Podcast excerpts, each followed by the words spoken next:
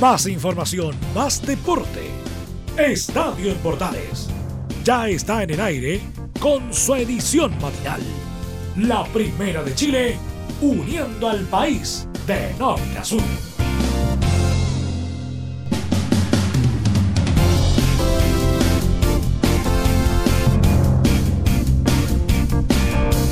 Y arranca. Señoras y señores, muy buenos días, bienvenidos una vez más. El mercado de fichajes se sigue moviendo en el fútbol chileno y las miradas estuvieron concentradas en Colo Colo este fin de semana. Les vamos a contar qué estuvo pasando. Pero donde también se produjo una serie de anuncios fue en los Dragones Celestes, en Deportes Iquique. Y parece que se está armando lo grande, se lo vamos a contar. Pero también vamos a tener algunas cositas que tienen que ver con el fútbol amateur, sobre todo con las últimas instancias que está definiendo la tercera división B. Y por supuesto, chilenos por el mundo y mucho más. Bienvenidos a una nueva entrega de 30 minutos para esto que hemos llamado Estadio Portales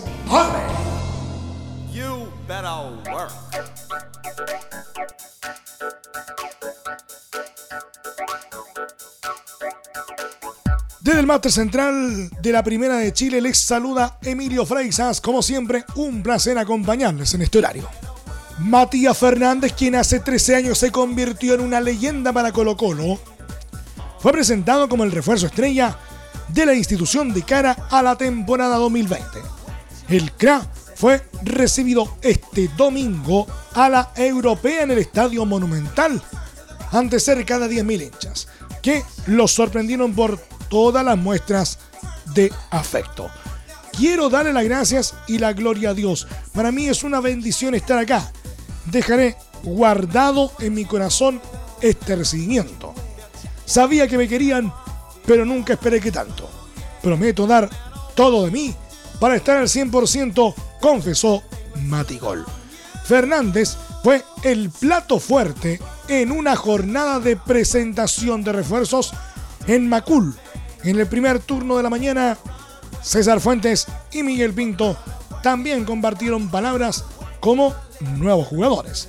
Matías, el único que recibió la bienvenida en compañía de la hinchada, volvió a ser dueño del dorsal 14, como en el 2006 y con la camiseta puesta dominó el balón para encender todavía más la emoción de los asistentes. El cariño de la gente me motiva y me exige prepararme de la mejor manera para conseguir los objetivos que tiene trazado el club. Estoy muy contento por el recibimiento. Va a quedar guardado en mi corazón para toda la vida. El fútbol me ha dado momentos muy lindos, pero este es uno de los más especiales, remarcó Fernández. El ex Fiorentina también se planteó objetivos importantes junto al cacique, con el que espera volver a festejar títulos. Es un momento inexplicable sentir el cariño de la gente. Estoy muy contento y emocionado. Espero disfrutar junto con ellos cada día, cada partido. Espero conseguir cosas importantes. Vamos en busca de sus campeonatos de la mano de Dios, dijo. Junto al futbolista también estuvo presente el presidente del equipo, Aníbal Moza, quien señaló, hoy es un día que va a quedar en los recuerdos de esta institución. Vuelve Matías Fernández después de 13 años.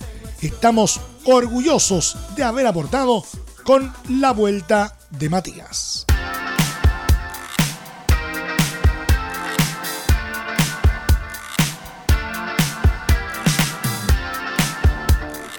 César Fuentes fue presentado este domingo en Colo Colo junto a Miguel Pinto y de inmediato se planteó grandes objetivos en su nuevo club.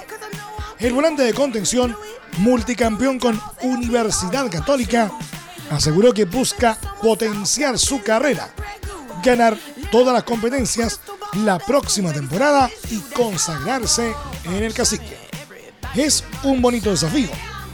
Todos quieren venir a este gran equipo a jugar Sé que podemos lograr grandes cosas, vine por un desafío nuevo y personal que sé que los puedo sacar adelante.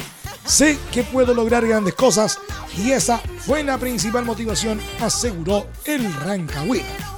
Colo Colo, todos sabemos el equipo que es y creo que mi carrera puede ascender mucho más.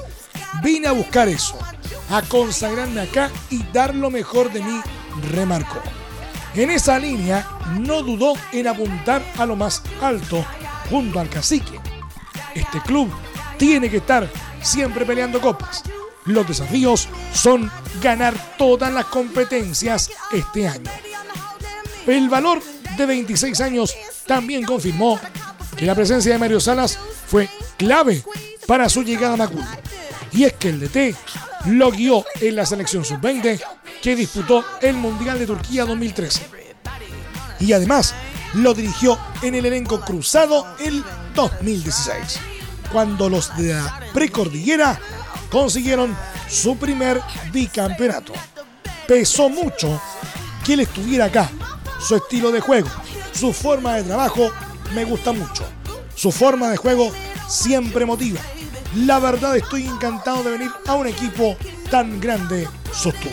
Fuentes indicó que este desafío era lo que necesitaba en su carrera, porque representa salir de su zona de confort. Así adelantó que peleará por el puesto de titular con un referente como Carlos Carmona y que ello servirá para que los dos subamos nuestro nivel.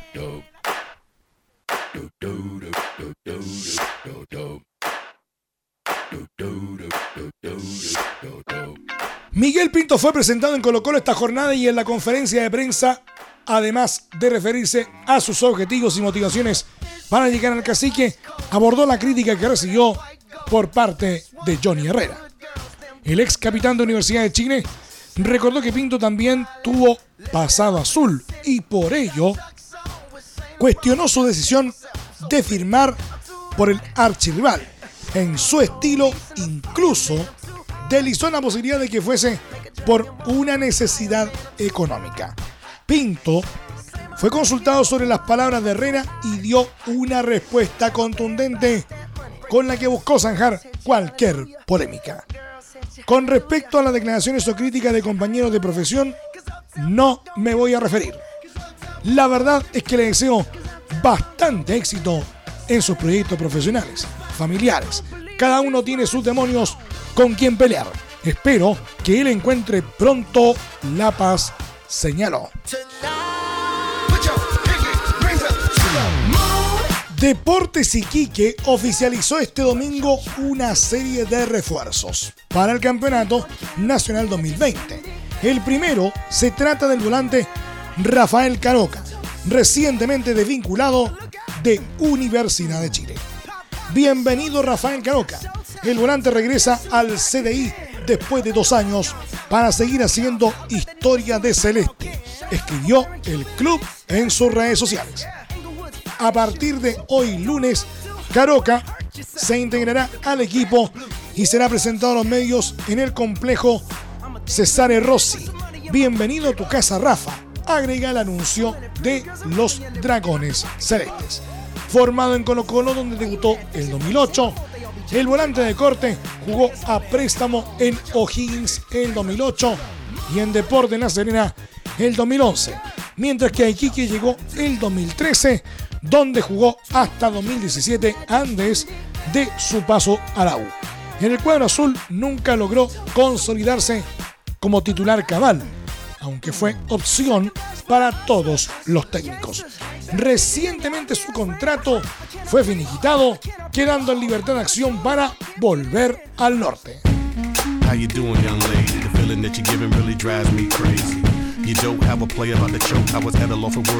Otro fichaje anunciado por los Dragones Celestes para el Campeonato Nacional 2020 se trata del lateral nacional Franz Schulz, que viene de jugar en Deportes Antofagasta. El defensa formado en Wanderers llega al CNI, proveniente de Deportes Antofagasta, luego de haber vestido también la camiseta de la U, donde fue campeón, y O'Higgins, donde cumplió una gran campaña a darlo todo, fue el anuncio del club. bienvenido y mucho éxito agregó la institución vía redes sociales para oficializar la llegada del jugador de 28 años. Schultz debutó en 2009 en Santiago Wanderers, club en el que se mantuvo hasta 2016 cuando pasó a Universidad de Chile. El 2017 pasó a O'Higgins y el 2019 jugó en Antofagasta.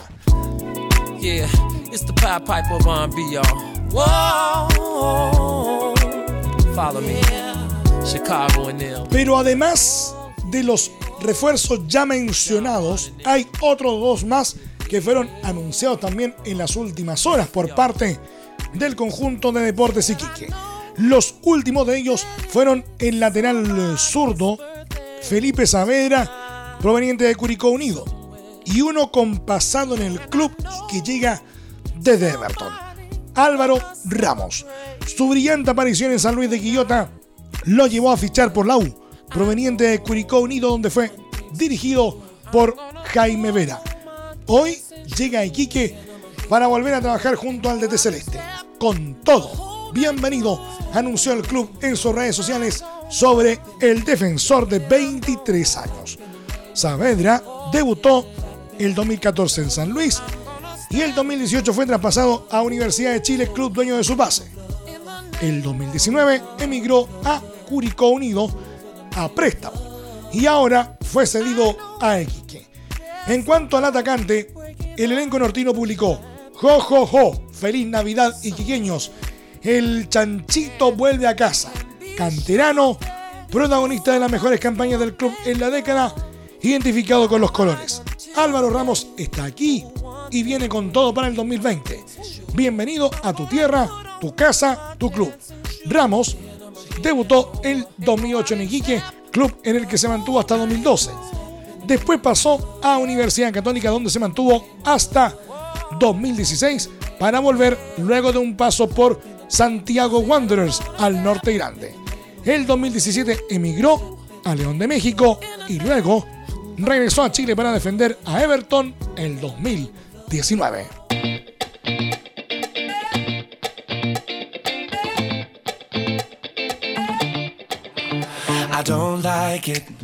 Rodelindo Román venció este domingo por 2 a 1 como visitante a la Pintana Unida en la primera final de la tercera división B y tomó ventaja en la llave que se define el próximo fin de semana en San Joaquín. La escuadra que formó Arturo Vidal se puso en ventaja en el segundo tiempo, gracias a la anotación de Gonzalo Tapia a los 55 minutos, aunque la alegría no le duró mucho, ya que dos minutos más tarde, Carlos Beck marcó la paridad para los locales. El tanto definitivo de la victoria de Rodelindo se produjo en los 59 minutos mediante Fabián Ramos, resultado que pudo sostener a pesar de los embates de la Pintana. El duelo de revancha en esta confrontación se llevará a cabo el próximo domingo en el estadio Arturo Vidal. En otro partido de la jornada, Deportes Lotte Schwager venció por 3 a 0 a Lampa y quedó a un paso de lograr el segundo ascenso a Tercera A en una serie que también se define la próxima semana en la región del Biobío. ¿Quieres tener lo mejor y sin pagar de más? Las mejores series de televisión, los mejores eventos deportivos, equipo transportable, películas y series 24/7. Transforma tu TV a Smart TV. Llama al 973-718989. Twitter arroba. ¿Necesitas promocionar tu marca o producto? Anunciar en la primera de Chile es rápido, fácil, con cobertura nacional y no cuesta tanto. Contáctanos al correo comercial arroba radioportales.cl. Tenemos una propuesta a tu medida, porque en la Portales te queremos escuchar. Entre Marco Grande y Marco Chico, media vuelta y vuelta completa. Escuchas Estadio en Portales en la Primera de Chile, uniendo al país de norte a sur.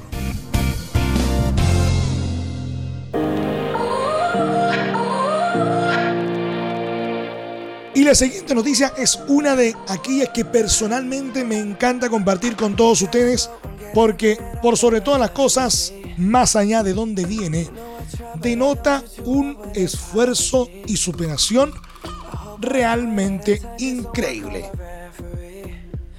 A Julio Castro nadie puede explicarle lo oscilante que es el mundo del fútbol. Y eso que solo tiene 23 años. Pasó de promesa a salir por la puerta de atrás en Rangers y tuvo que ir a la dura tercera división para demostrar que podía cristalizar lo que muchos habían proyectado. Esta campaña fue goleador de la categoría y campeón con Deportes Linares. Méritos suficientes para que el Círculo de Periodistas Deportivos lo escogiera como el mejor futbolista amateur del 2019. Castro es de la comuna de Maule, en la región del mismo nombre. Ahí partió jugando en una escuela de fútbol hasta que a los 10 años lo captó un entrenador de la serie menores de Rangers. En los rojinegros hizo todas las inferiores y cuenta que siempre fue titular. Allí formó su identidad, un sentido de pertenencia al rojinegro que lo hacía soñar con tardes de gloria en el fiscal de Talca. Sin embargo, sus sueños se comenzaron a trizar por culpa de las lesiones, una detrás de otra y sin explicación. El debut parecía cerca, pero otra vez aparecería el infortunio para arrasar con sus planes.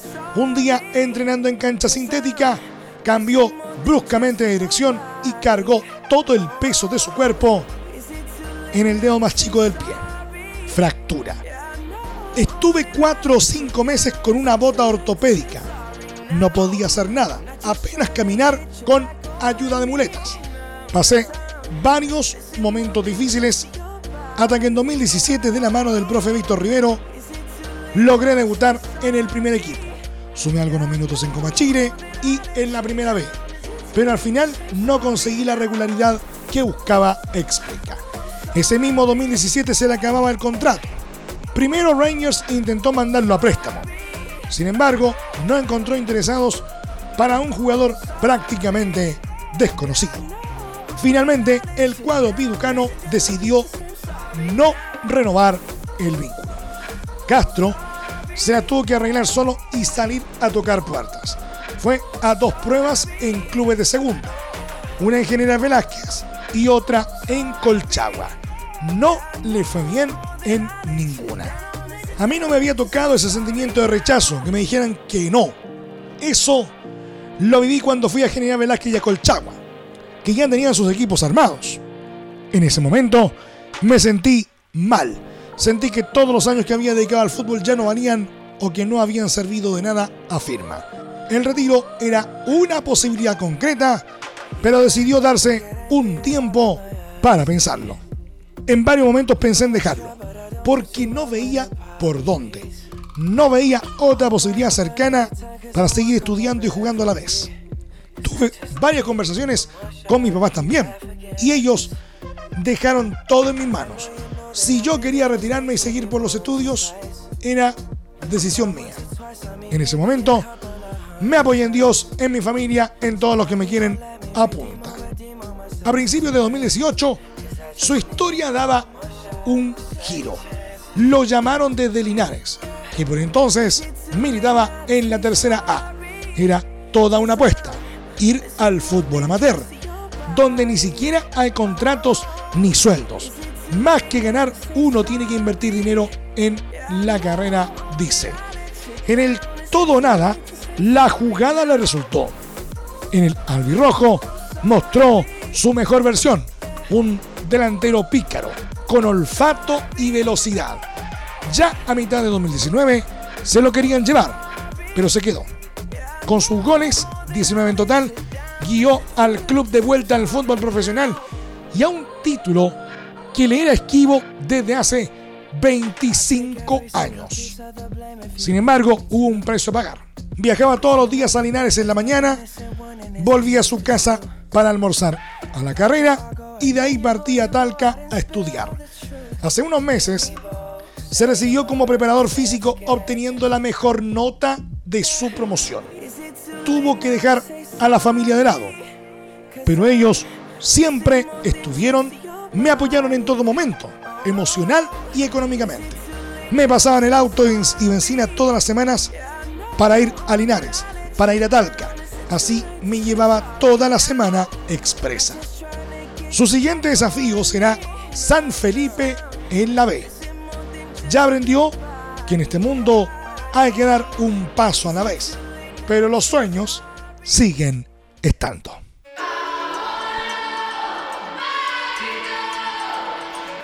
Repasemos un poquito los chilenos por el mundo. En el clásico de Turquía, el Fenerbahce de Mauricio Isla se impuso por 3 a 1 al Besiktas de Enzo Rocco con la decimosexta fecha de la Superliga de Turquía. En el estadio Ersun Yanal, los canarios se pusieron arriba en la primera mitad con un penal de Max Kruse en el minuto 23 y otro tanto de Osan Tufan en el minuto 32. Y pese a que las Águilas descontaron con anotación de Atiba Hutchinson en el último minuto antes del descanso, Vedat Muriki sentenció el triunfo local a los 58 minutos. Además, tanto Rocco como Isla fueron titulares y jugaron todo el partido. Con el resultado, Fenerbahce sumó 28 unidades y le quitó el tercer puesto al Besiktas, que quedó cuarto con 27. En la próxima fecha, la escuadra del Guaso visitará al Rizespor, mientras que el conjunto albinegro recibirá al Ligi.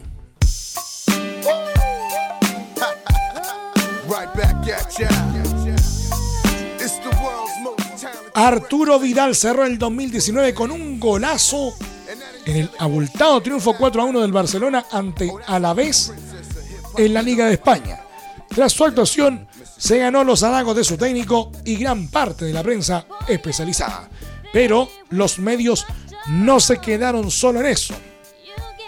Este domingo, el diario Sport de Cataluña le dedicó una extensa columna al centrocampista chileno llamada Arturo Vidal, el rebelde irreductible. En ella analizan lo que ha pasado este año para Vidal, destacando su actitud de querer ganarse un puesto de titular y también remarcando sus números, como ser el volante más goleador del equipo, pese a ser uno de los que menos juegan. Con Arturo Vidal no hay medias tintas. O le odias o le amas. A veces las dos cosas a la vez, pero no suele provocar indiferencia. Lo suyo es vivir en el extremo, con un peinado extremo y tatuajes extremos, con una forma de ser extrema y un fútbol de extremos, comienza el artículo. La columna agrega que un futbolista que enamoró más a Pep Guardiola, que le hizo titular indiscutible en el Bayern de Múnich, que a Ernesto Valverde, con quien no tiene ese estatus en el Barça. Y como no conoce la rendición, sigue peleando por convencer a su actual técnico como convenció al que tuvo en Alemania, tanto en Múnich como en Leverkusen, pero también al que tuvo en la Juventus. De hecho, solo en el Barça no es titular. El citado artículo también hace énfasis en su comportamiento en las redes sociales. Aficionado a los mensajes de autoayuda colgados a través de sus perfiles de Instagram o Twitter. El chileno pide jugar más. No se conforma con ser actor secundario de un equipo en el que su estilo provoca incomprensión en cierto sector del barcelonismo, puntualiza. Le importan muy poco las opiniones que se generan a su alrededor porque no tiene ninguna intención de cambiar su forma de ser. Ya no tiene edad para ello, ni tampoco voluntad. Lo único que le interesa es, cada vez que tiene la oportunidad, demostrar que suma. A todos los niveles añade. Finalmente, también remarcan su contribución ofensiva. Sus datos no son interpretables. Es el cuarto máximo goleador del equipo con cinco goles y en cambio aparece en la posición 14 en cuanto a minutos disputados. Además, para marcar 5 goles, solo ha necesitado realizar 5 remates a puerta. Análisis y elogios que se gana el formado en Colo Colo días antes que abra el mercado de pases, donde ya se especula con su posible partida al Inter de Milán. El Boloña de Gary Medel consiguió un trabajado triunfo por 3 a 2 sobre el Leche por la Serie A y el duelo dejó una postal en la que el chileno fue protagonista.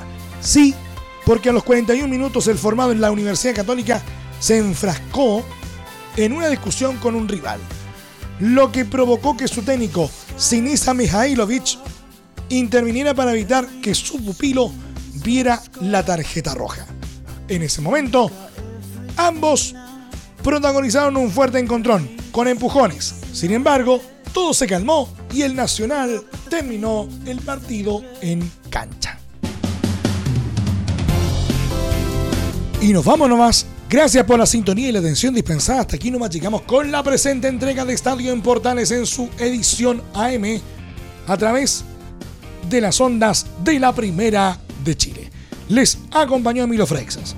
Muchas gracias por el favor de su sintonía y la atención dispensada para todos quienes estuvieron con nosotros a través del 1180M, a través de nuestros medios asociados y también a través de radiosport.cl, la deportiva de Chile.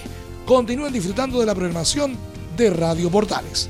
A partir de este momento, este programa se encuentra disponible en nuestra plataforma de podcast en Spotify. Búsquenos como Estadio en Portales. Y por supuesto también en las principales plataformas de podcasting. Para que nos escuchen donde quieran, cuando quieran. Más información luego a las 14 horas en la edición central de Estadio en Portales junto a Carlos Alberto Bravo y todo su equipo. Que tengan todos un muy buen día y un excelente inicio de semana. Más información, más deporte. Esto fue Estadio en Portales, con su edición matinal. La primera de Chile, uniendo al país de norte a sur.